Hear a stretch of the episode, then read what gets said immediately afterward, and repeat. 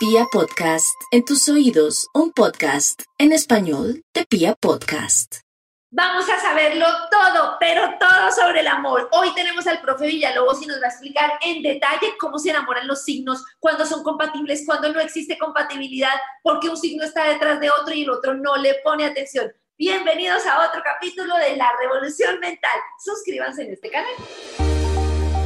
La forma en la que leemos el mundo que nos rodea determina nuestra actitud y en consecuencia nuestro destino. Otra mirada a la humanidad desde la historia, la neurología, el arte y la filosofía nos puede permitir entender nuestra mente de otra forma y así proporcionarnos herramientas para fluir mejor y disfrutar la vida. Bienvenido a este contenido en el que te propongo que emprendamos juntos con curiosidad una revolución mental. Pues de la mano del profe Villalobos hemos aprendido un montón de cosas y una de las cosas más aprendimos que más valoro yo, que para mí es como mi gran maestro en muchas cosas, es que cuando nos conocemos y aprendemos a conocer que somos diferentes a los demás y tenemos como ese proceso de autoconocimiento, podemos ver la vida como con otras gafas, como con otra luz y apreciar todo como en un contexto de aprendizaje. Por eso lo tenemos de invitado hoy a nuestra revolución mental en el mes del amor y la amistad, para que hablemos un montón de cosas sobre los signos y las características del amor en cada uno de nosotros. Profe, bienvenido a esta revolución mental.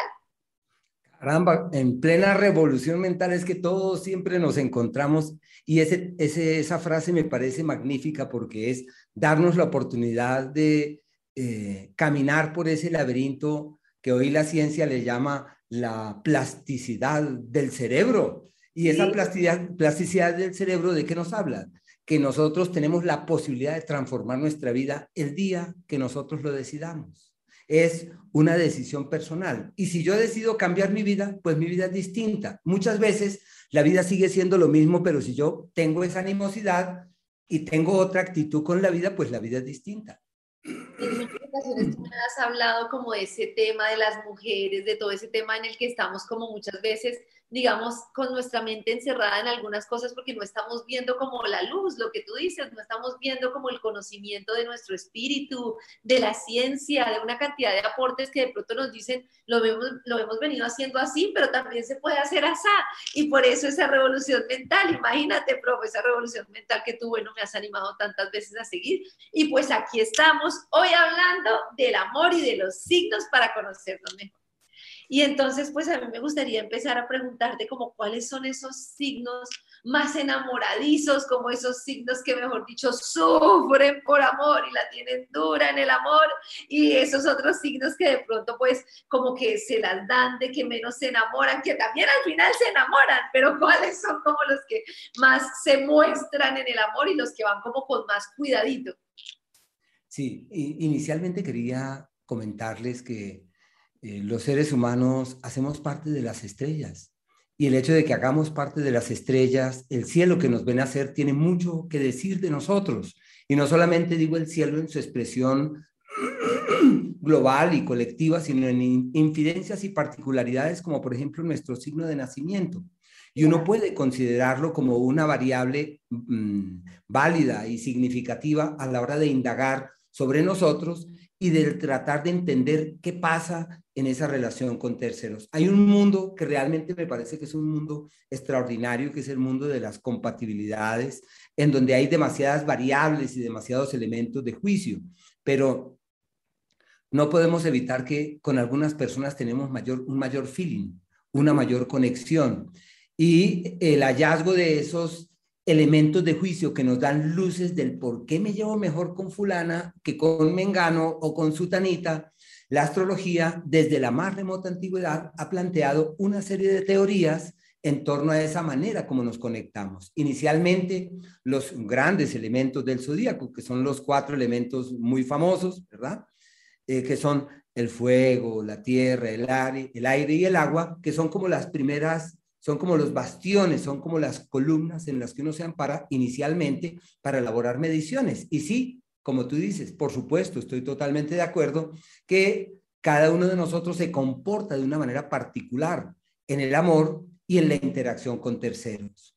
Y es lógico que algunos son más arrojados que otros. Por ejemplo, al hablar de los elementos, el elemento fuego, de donde salen los signos de Aries, Leo y Sagitario, son los más arrojados del zodíaco.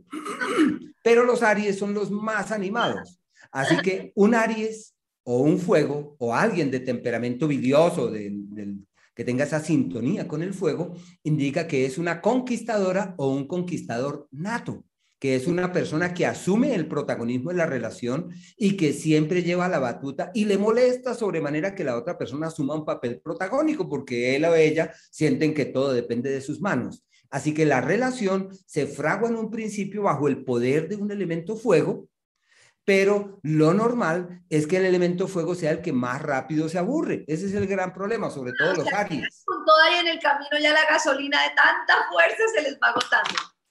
Tal cual tú lo dices, en la astrología el término para reconocer a un Aries se llama el signo de la poca gasolina. Y eso abarca todas las instancias, entre las cuales una de ellas es el amor. Por eso el conquistador excelso, extraordinario, capaz de sacrificar su vida, sacrificar el trabajo, sacrificar el hogar, sacrificar lo que sea, pues ese es el Aries. Y no hay nadie más animado y más convencido que la conquista debe ser para allá y que le deben decir que sí porque tiene todo para dar, todo lo tiene para dar, pero él no sabe y seguro la otra persona no sabe que cuando ya se ve consumada la conquista, al poco tiempo, el Aries va a decir, me aburrí, no estoy conquistando nada, ¿y ahora qué hago aquí? En cambio, miren esa persona maravillosa que va caminando allí a la vuelta de la esquina, así que el elemento fuego es propio de las personas que se arrojan y de quienes no piensan. La reflexión, el análisis y la, el sopesar las cosas no es algo muy característico del fuego, porque ellos simplemente se dejan llevar por el impulso. Por eso el fuego en la astrología se llama el elemento del instinto.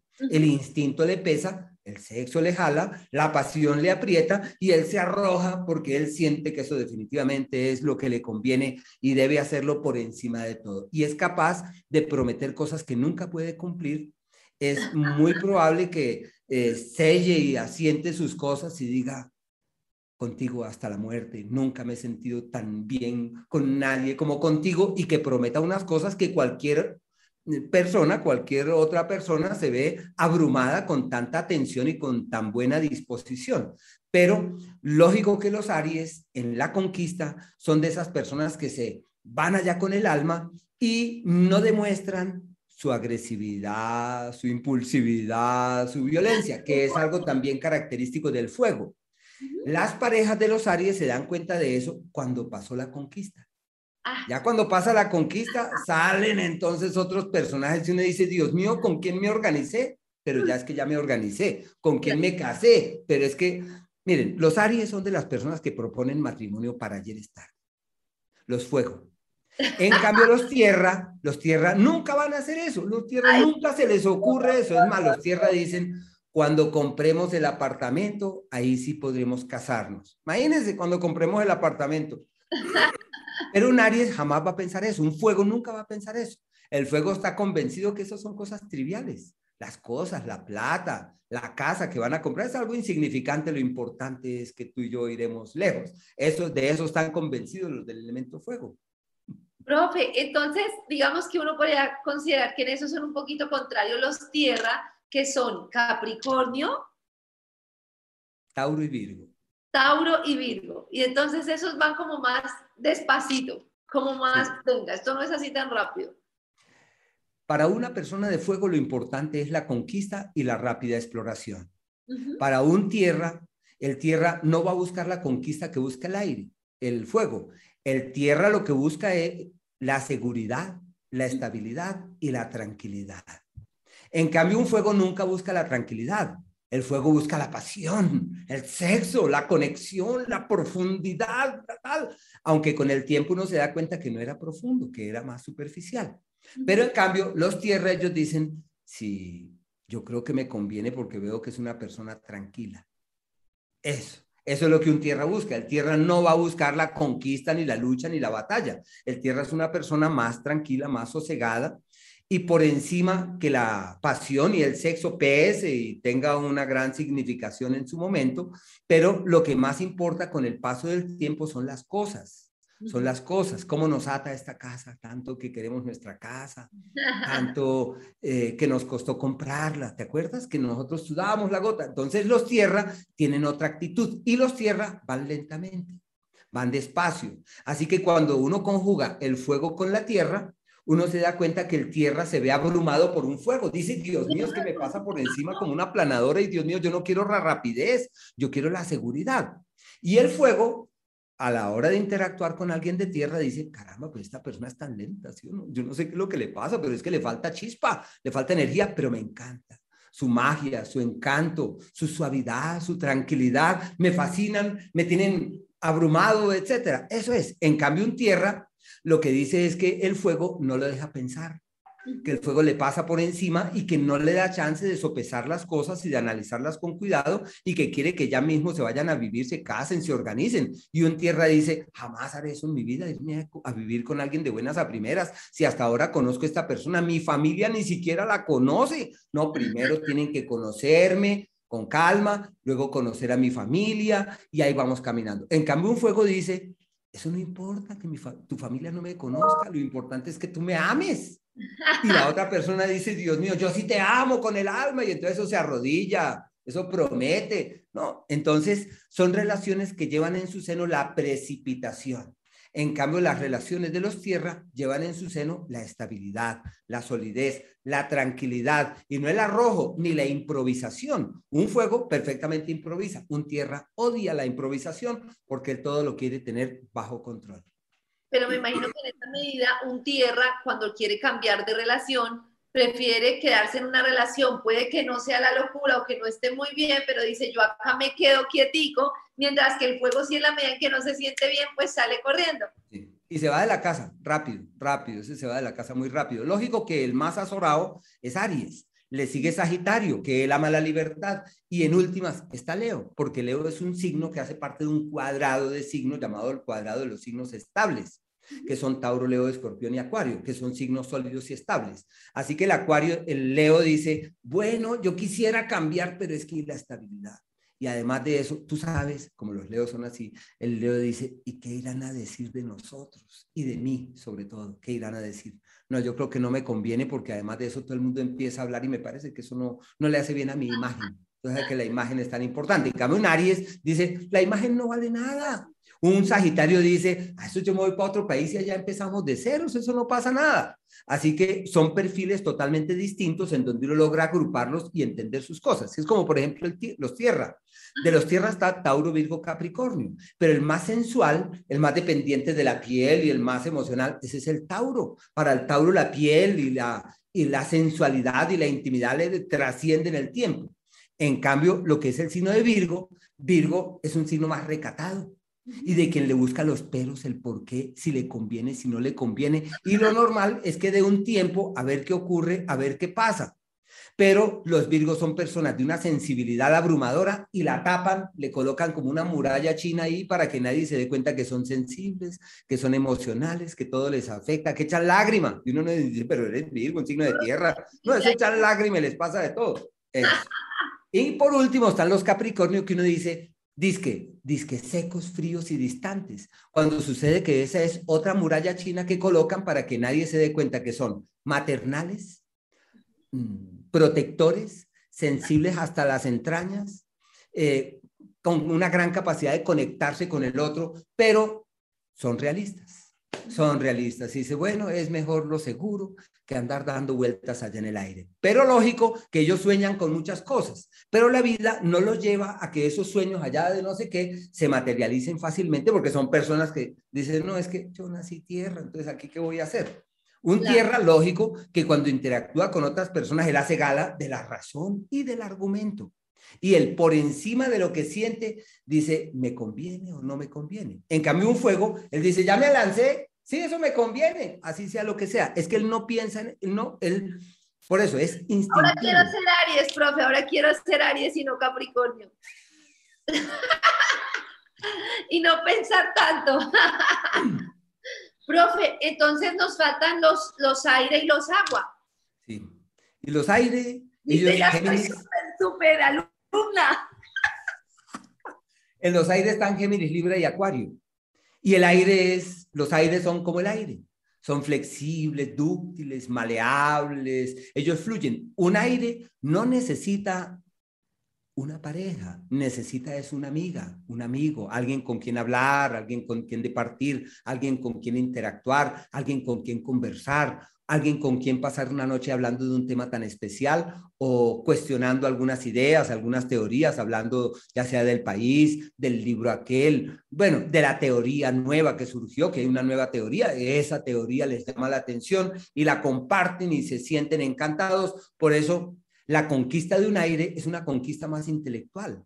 Y un aire, ¿por qué deslumbra? ¿Cómo deslumbra? Con su inteligencia y la labia que tienen, la palabra que tienen, porque ellos a lo largo de la vida se han ido puliendo en su expresión, en su léxico, en su palabra. Entonces son personas que cuando hablan uno quiere seguirlos escuchando. Uno dice, pero es que habla tan rico, es que habla tan, tan agradable. Y uno entonces ya concluye que es una persona agradabilísima, es una persona maravillosa con quien uno puede conversar. Pero una cosa es conversar, dialogar, hablar, y otra cosa es el sexo, otra cosa es la pasión, otra cosa es la conexión profunda.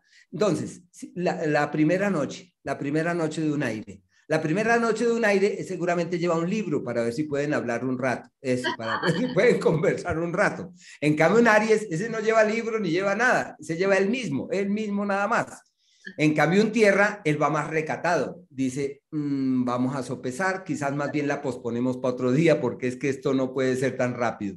Eso. Así que cada uno tiene una manera diferente de conectarse con el otro.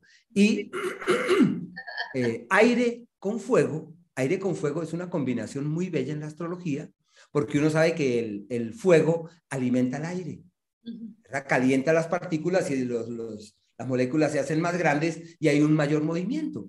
Eh, pero a la vez, el aire, él multiplica el fuego. Él pasa allí en el arbolito que tiene fuego y lo sopla y, y, enciende el otro arbolito y va para allá. Así que el aire y el fuego son complementarios.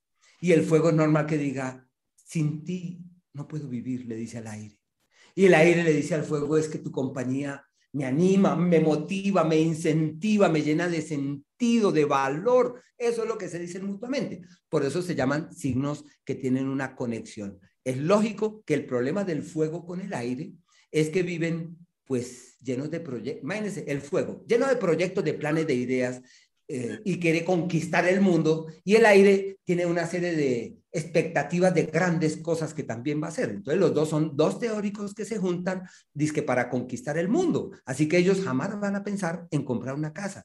Ellos lo que quieren es irse del país, recorrer el mundo, conquistar no sé qué, emprender no sé qué cosas y viven animadísimos en eso. Y como ese es un mundo sutil e intangible, que siempre pasan cosas, porque el fuego siempre tiene ideas de cosas, eh, ideas para accionar, y el aire tiene ideas para movilizar, entonces los dos terminan poseyendo una conexión muy profunda, por eso le llama complementación natural. En cambio, fíjense, lo que es el aire con la tierra. El aire se ve cohibido por el tierra porque el tierra le dice, tanta idea y tanto proyecto, ¿para qué? Concréteme.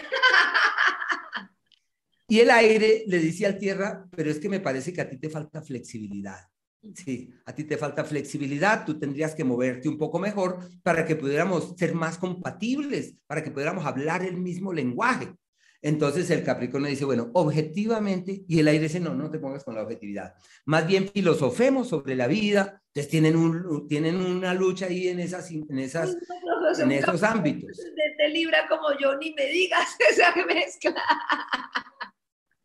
Entonces son fuerzas, fuerzas disímiles, pero uno siempre puede lograr armonizar hasta con el incompatible. ¿Cuándo? Cuando uno logra entender que el otro es como es. Si yo vivo con alguien de aire, ¿yo qué puedo hacer? Yo lo que debo hacer es llevarle un libro de regalo y tratar de sacar un tiempo para irme a conversar allí en el café de la esquina, en el bar allí del otro lado, seguramente, o irme para un parque a conversar, o irme de paseo porque le encanta pasear y dar vueltas. Eso. En cambio, en tierra, él va a decir, no, eso ponerse una dar vueltas por allá, perder tiempo, no, no, no, no, no, no. El tierra no tiene ese ánimo para estar moviéndose. Así que los aires son tres signos, Géminis, Libre y Acuario. Géminis es el signo de la mayor versatilidad del zodíaco. Y se le llama Géminis, eh, a la luz de la historia de la astrología, el eh, Don Juan del zodíaco. Ese es el o la doña Juana. Ellos conquistan hasta la escoba.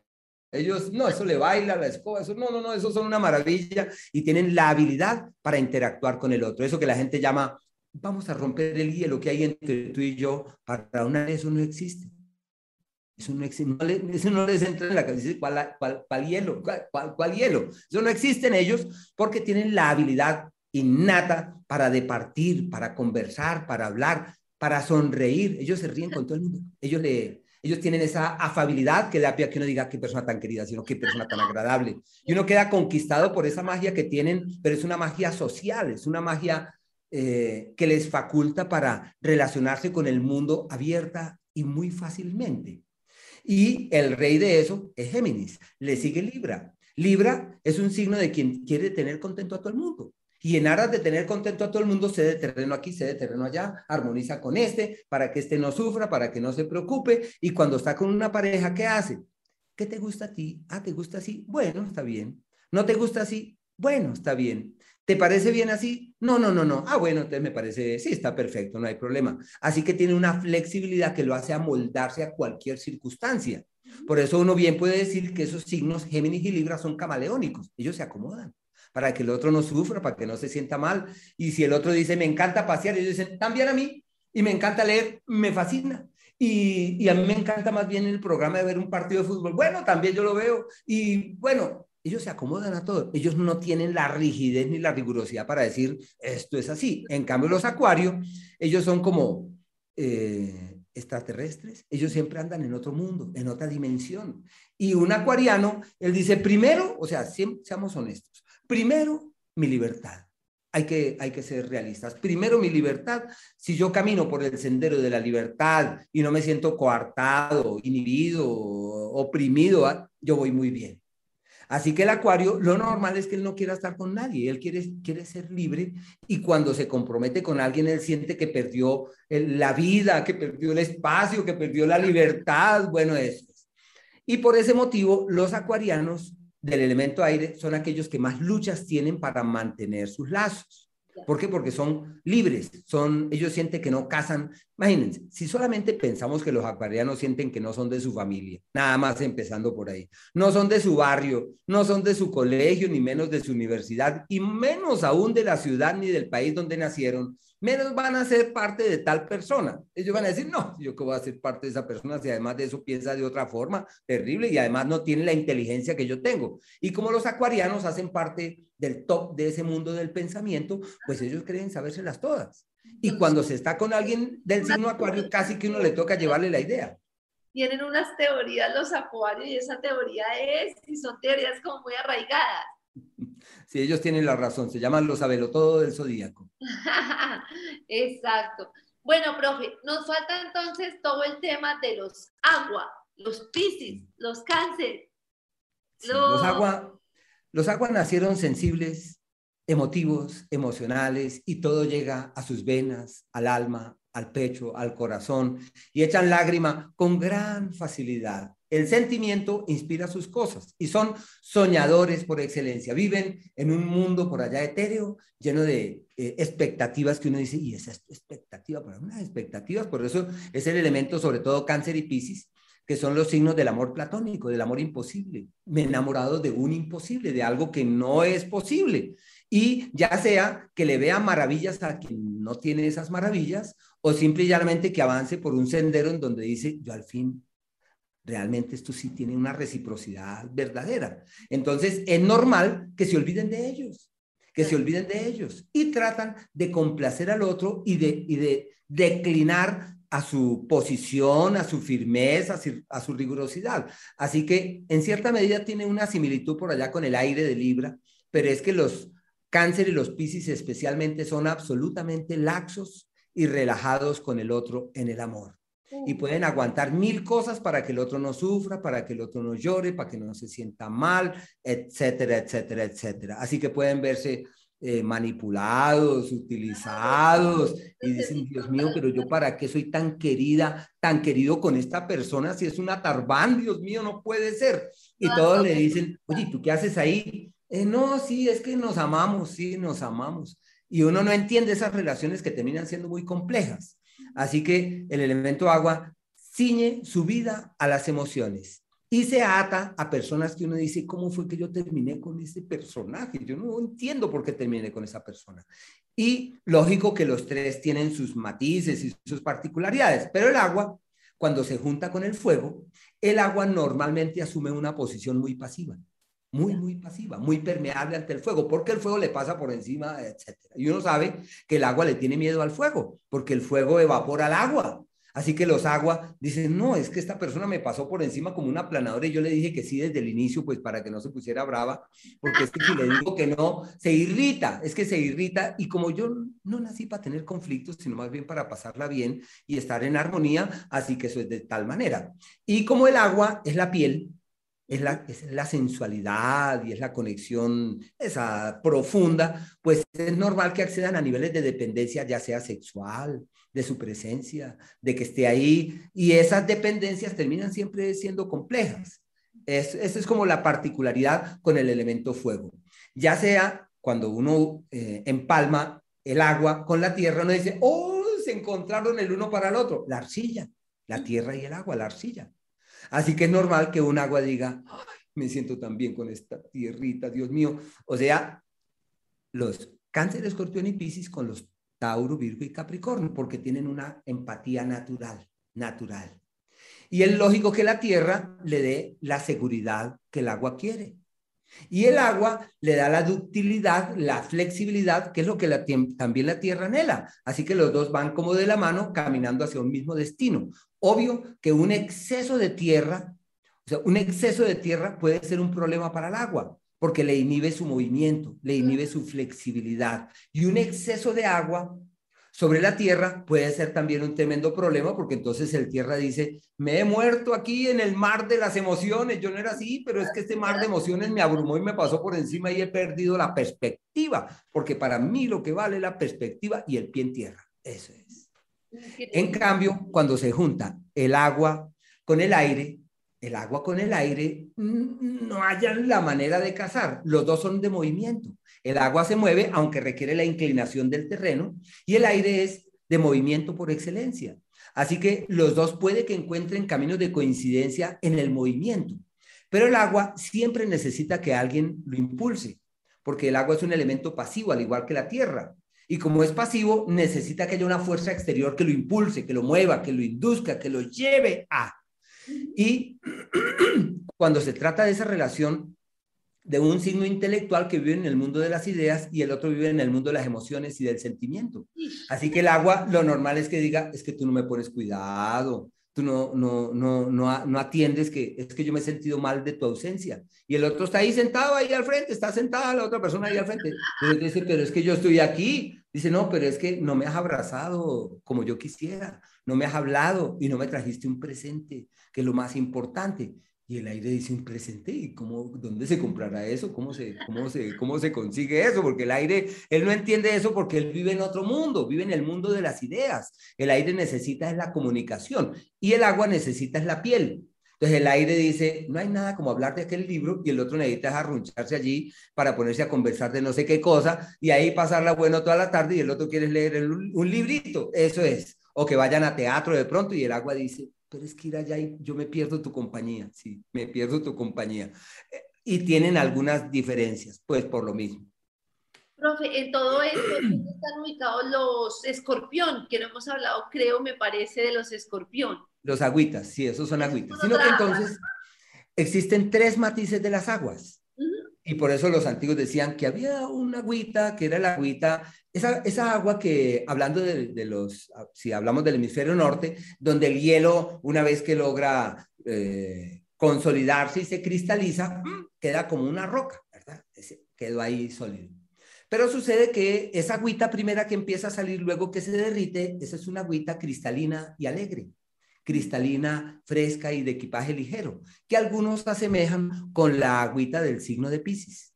Por eso uno dice, ah, Pisces, el agua que alegre, va fluyendo y va caminando y quiere conquistar un mundo y quiere recorrer unos caminos. Los Pisces son así, son flexibles, dúctiles, maleables, ellos van, suben, entran, se mueven, migran, porque necesitan migrar de ese hielo tan frío en donde estaban aprisionadas las aguas y se lograron soltar para recorrer otros caminos. Eso es propio del Piscis. Así que un Piscis es como esa agüita.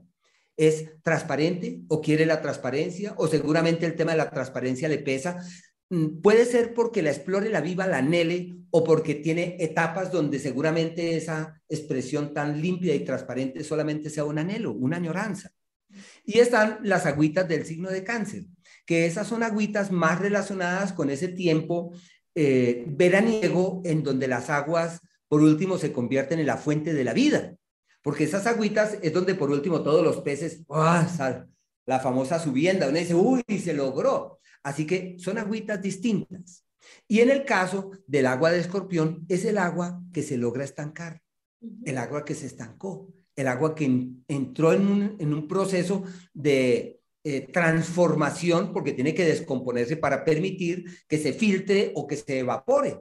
Así que escorpión representa unas aguas que en su seno llevan grandes complejidades. Y escorpión nos habla de personas sexuales por excelencia, dependientes de las emociones más que cualquier otro, pero como escorpión es el signo del ermitaño, aquel que coloca un muro con el mundo, nadie se da cuenta al fin si lo quiere a uno o no. Y uno dice, pero es que yo creo que nunca, no, no me quiere. Es normal que la persona que vive con una persona del signo escorpión, al inicio, pues, imagínense, un signo todo sexual, entonces, ¿qué más puede haber? Pues pasión y sexo. ¿Cuánto dura eso? Dos años, más o menos, dos años la pasión dura. Y al cabo de los dos años dice, vamos a, le dicen al escorpión, vamos a conversar. Y se llama hablando con la pared hablando con la pared. Entonces eso, ponerse a hablar con la pared, eso suena muy difícil. Y cuando hablan, como es un signo que tiene allá su, su, su aguijón, uno puede sentirse lastimado, herido, dolido, etc. Así que es normal que los escorpiones para decir te amo cuando va pasando el tiempo, eso hacen un curso y fracasan. Eso les toca muy duro para, para realmente asentarse en el sentimiento. Claro, hay diferencias, el signo de Pisces es un signo variable, fluctuante, de cambio, de movimiento, de altibajo y de vaivén. Cáncer es un signo contemplativo en el amor.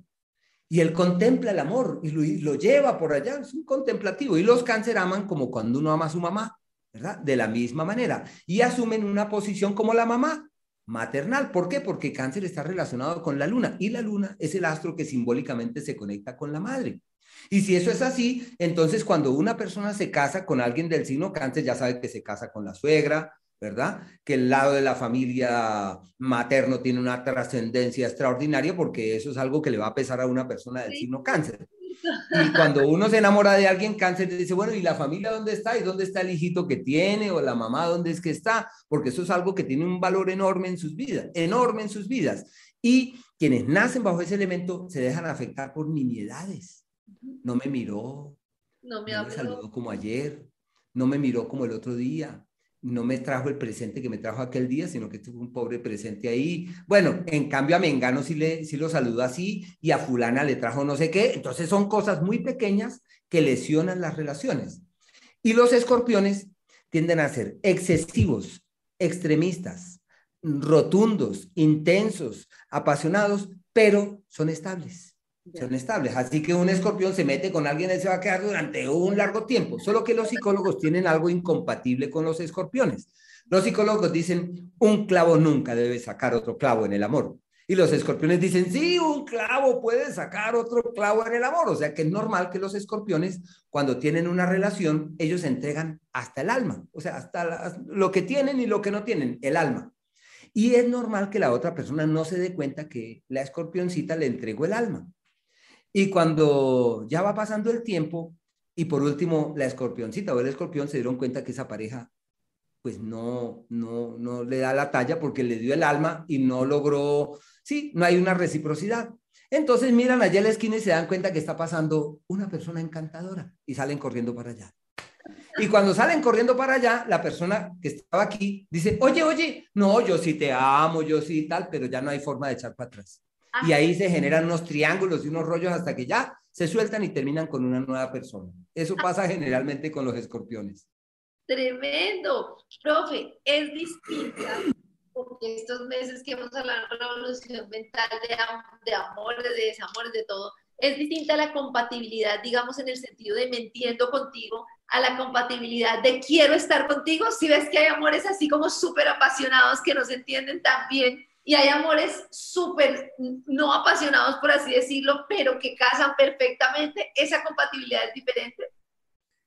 Sí, lo que pasa es que uno bien podría decir que una cosa es lo que quisiera, lo que uno anhela, lo que espera, y otra cosa lo que le toca. Son dos cosas totalmente distintas. Por eso uno bien dice, hablando del orden de los signos, eh, el mismo elemento. Aries con Leo, los dos piensan distinto en el amor.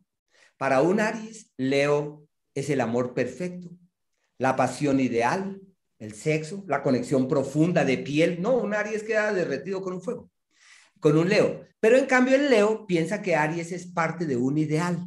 No es la pasión, ni es el sexo que va a colmar su vida, ni es ese sentimiento tan profundo que va a llenar sus entrañas. Son pareceres distintos. Y así como ocurre con los signos de un mismo elemento, ocurre con eh, signos de elementos distintos, donde el uno tiene una idea, pero el otro tiene otra expectativa. Por eso tú tienes la idea que fulano va a colmar tu corazón, pero sucede que fulano tiene otra idea cuando te conoce a ti. Él tiene otra expectativa de ti porque tú llenas vacíos distintos a aquellos que tú puedes llenar en su vida. Profe, y en ese sentido que me parece chévere para la gente, ¿cómo debería uno fluir, pues como en todo que tú nos enseñas, cuando suceden cosas en el amor, cuando me gusta alguien pero no se me da, entonces debo luchar o más bien debo como esperar, o por ejemplo cuando estoy en una relación que ya no me genera lo mismo, entonces debo como tomar otros caminos o seguir, o las personas que están sufriendo y sufriendo porque el que quieren o la que quieren no les para bolas, deberían insistir, o sea, ¿cómo debe uno fluir para que el amor sea, digamos, más llevable y no con esos sufrimientos que uno ve que uno dice, muy mal, esto que esto es eso es de lo que más duele la vida. Sí, pero de todas maneras la clave no está en el otro. Realmente la clave no está en el otro. La clave está es en uno mismo, en realidad. Y el objetivo, uno se pregunta, ¿y por qué razón hasta los griegos hablaban de Cupido, con flecha y todo? Se soltaba la flecha y no quedaba ahí y a la primera persona que miraba, ese era el amor de su vida y con esa caminaría durante largo tiempo. Hasta la mitología nos habla de eso. Pero la clave se encuentra es cómo me conozco, cómo me amo, cómo me acomodo conmigo mismo y en la medida en la que yo avanzo por ese sendero, puedo fluir ante las circunstancias que me corresponde vivir. Uno del alma, tenga la certeza que uno desde el alma tiene la necesidad de vivir ciertas experiencias. Hay etapas de la vida donde uno necesita unas dualidades. Uno sufre como un condenado, pero esa es una dualidad que era necesaria por algo que uno no logra comprender. Hay etapas de la vida donde uno va caminando en pos de un amor imposible y que uno debe entender, o personas que se enamoran de uno que uno dice, Dios mío, pero ¿yo qué voy a hacer aquí? Así que todo eso le lleva a uno a revaluar su posición, como qué es lo que la vida quiere de mí, no lo que yo quiero de la vida, sino qué es lo que la vida quiere de mí y qué me plantea. Hay personas con las que uno sabe que de pronto uno es un inspirador y, pensaría que hay varias cosas. Todos somos mensajeros e inspiradores en la vida de otros, pero los demás también son mensajeros e inspiradores en nuestras vidas. Y es posible que ese amor imposible que tanto que yo estoy detrás de esa persona, pero eso no se me da, como tú lo mencionas, es posible que esa persona sea un mensajero, una mensajera que me trae un mensaje para que yo mantenga viva la llama de un amor que seguro no cuaja, la llama de un amor que me sostiene en la vida, pero que me motiva para caminar y para vivir. Y yo digo, desde que esa persona está por ahí dándome vuelta, pues mm, quisiera que fuera algo más profundo, pero ahí está, es mi inspiradora, es mi inspirador, me alimenta y yo veo a esa persona y yo me siento animado para poder conquistar. ¿Qué sabemos? Que si me junto con esa persona definitivamente, se acaba esa magia, se acaba esa magia. Claro. Así que hay personas que llegan como mensajeros y uno que debe hacer, leer, es observar. Y las cosas son evidentes siempre ante nuestros ojos sin ponerle la pasión, el tal, no. Si uno observa en cierta perspectiva las cosas, se da cuenta que hay mensajeros. ¿Qué es mensajero?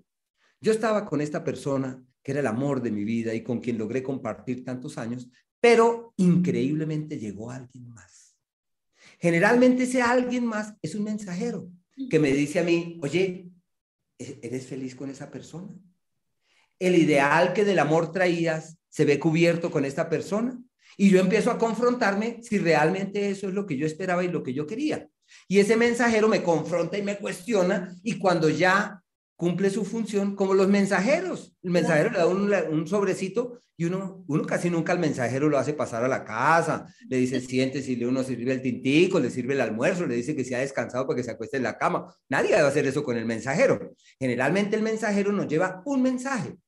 Así que en el amor hay que entender que hay muchos, muchas personas con las que departimos, pero hay ocasiones donde llega un mensajero a traernos una esquela y uno se enamora del mensajero. No, uno no generalmente no se enamora del mensajero. Uno normalmente se enamora desde la carta que le traen, se anima con la carta que le traen, pero no con la persona. Así que le toca a uno como revaluar y revisar y decir, bueno, y esto al fin, ¿hacia dónde es que se va orientando? Y la cuestión es ir oyendo, ir escuchando.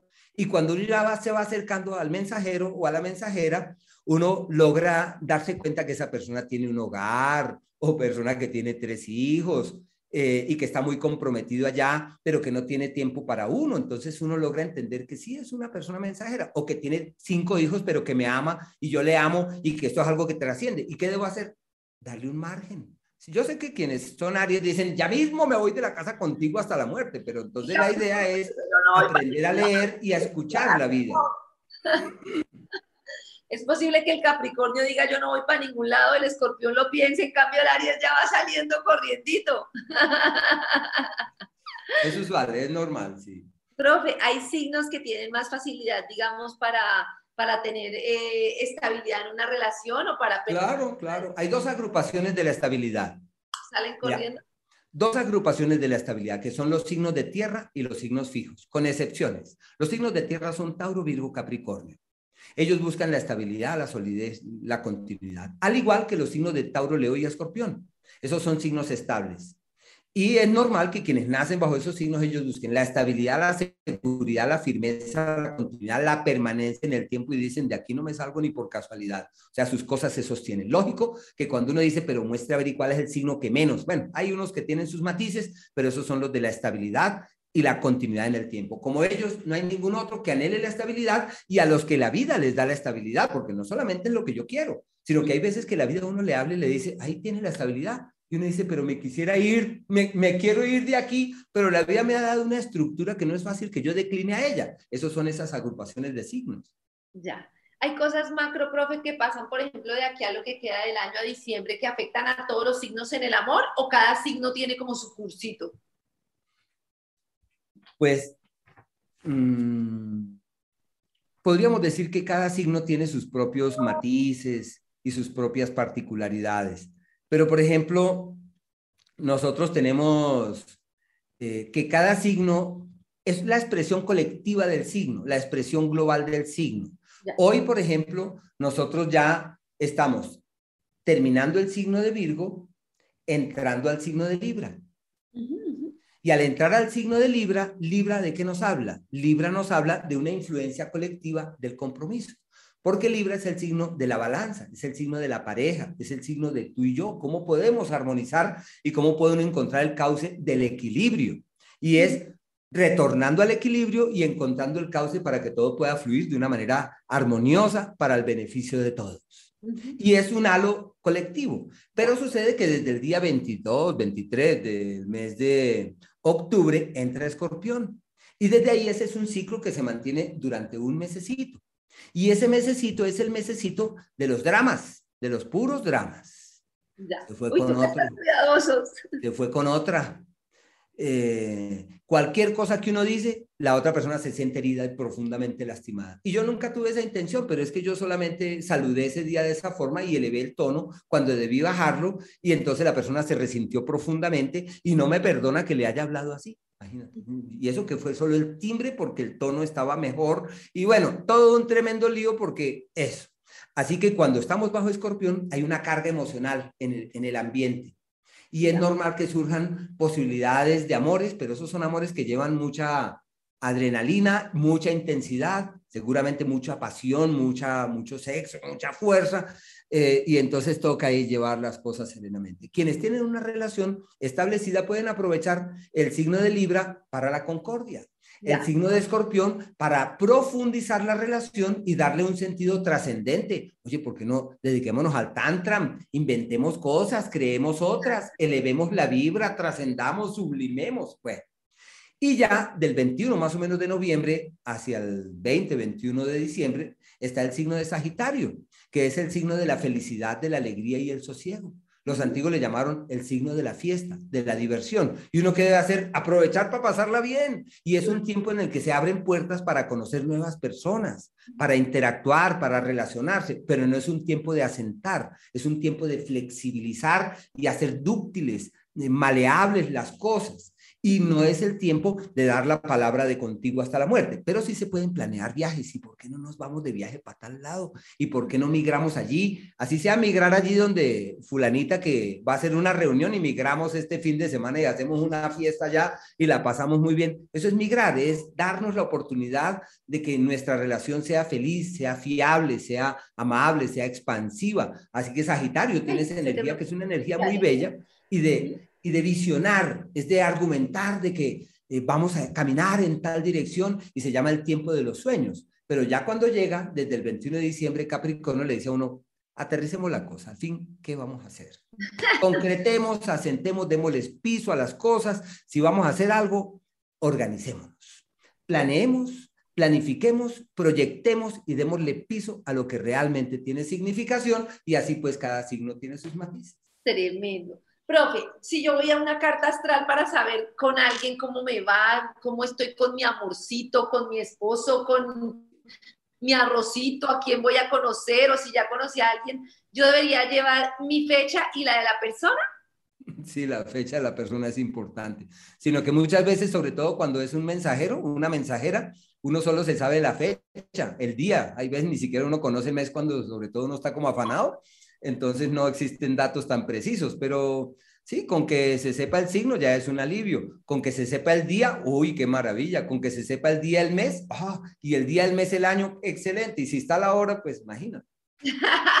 Perfecto, profe. Y en ese momento sí me gustaría que seguramente muchas personas están interesadas en, bueno, a mí la carta astral ha sido maravillosa porque todo lo que decíamos me permite conocerme, entenderme, saber cómo debo fluir entonces, si una persona quiere como la carta astral y ese tema de autoconocimiento, ¿cómo puede hacer, profe? Pueden comunicarse al teléfono 232-3248. Aunque no hay nadie en la oficina por temas de pandemia, pero con que llamen ahí queda registrado el número y se les devuelve la llamada. Ay, muy bien. Profe, un último consejito para que podamos, digamos, en este tiempo en el que la gente está, que, que estoy en la oficina, que no estoy, que ahora vuelvo, que no sé qué, que tengo mil cosas, como con tantas circunstancias, como para fluir ante las cosas. Mira, lo más importante es acudir a la esencia de la vida. Y la esencia de la vida se encuentra en la respiración. Simplemente respirar profundo y ser conscientes que estamos respirando profundamente. Cuando nosotros respiramos profundamente, nuestra conciencia se altera, se equilibra, se ajusta y encontramos nuevamente esa senda que nos permite avanzar de manera sosegada, de manera serena, de manera pausada ante la vida, que ella tiene su ritmo, pero nuestro ritmo interior es parte de nuestro libre albedrío. Ay, tremendo.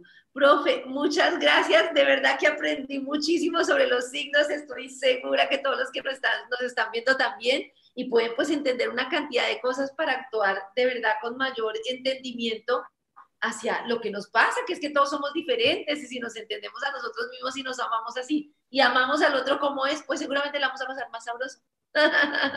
Nacimos para ser felices, Karencita.